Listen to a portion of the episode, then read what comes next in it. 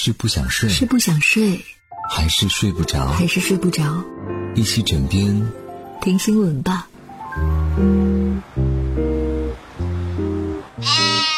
Hello，你好，我是婷婷，今天继续用五分钟时间和你聊聊身边事儿。有消息说，支付宝小程序正式接入微博，通过小程序，支付宝可以将微博的流量转化为消费力。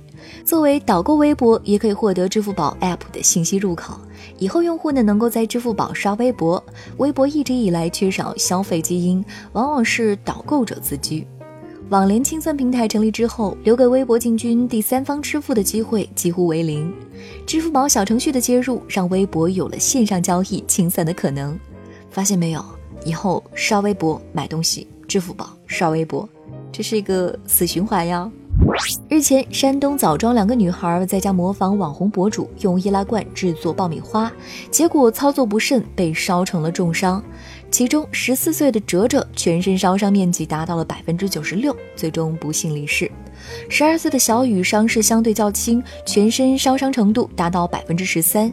九月十六号，网红视频博主办公室小野方面来到山东枣庄，与模仿用易拉罐扎爆米花烧伤离世女孩哲哲、受伤女孩小雨的家属见面协商。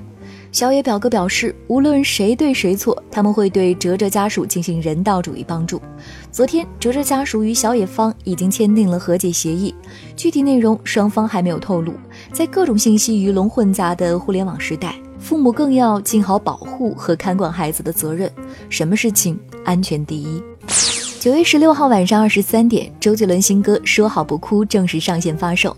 据 QQ 音乐数据显示，新单曲上线六分钟，销售额达到了五百万元；上线一百分钟，突破了一千万元，成为平台历史销售额最高的数字单曲。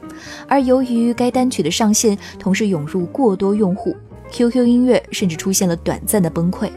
截止到九月十七号上午十一点，仅 QQ 音乐该单曲的销售量已经超过了五百万张。除了 QQ 音乐，此次腾讯音乐旗下的酷我音乐、酷狗音乐都同步进行了数字单曲的上线和销售。酷狗音乐也是今天一早公布了数据，卖出了超过六十三万张。酷我音乐的售出量在六万余张。整个腾讯音乐不到二十四小时，收入超过了两千万。周董出新歌，还衍生出了新词“奶茶友情”，在一起只是喝奶茶而不干正经事的朋友。具体表现为喝奶茶时在一起，但拍 MV 未必找你。为了减少泰国人的糖量摄取，泰国政府二零一七年起对含糖饮料征税。政策实施两年之后，第二阶段将从十月一号起加倍征税。据了解，泰国也是亚洲第一个对含糖饮料征税的国家。据了解呢，泰国人的口味非常甜，饮料非常甜，在小吃摊吃面也经常可以看到泰国人加好几勺糖进去。近几年，随着健康意识觉醒，泰国茶饮店开始有减糖观念。另外，由于政府开征含糖饮料税，有些厂商呢也开始推出减糖饮料。道理我都懂呀，但是就是做不到。好了，今天就和你聊到这儿，我是婷婷，祝你晚安好梦。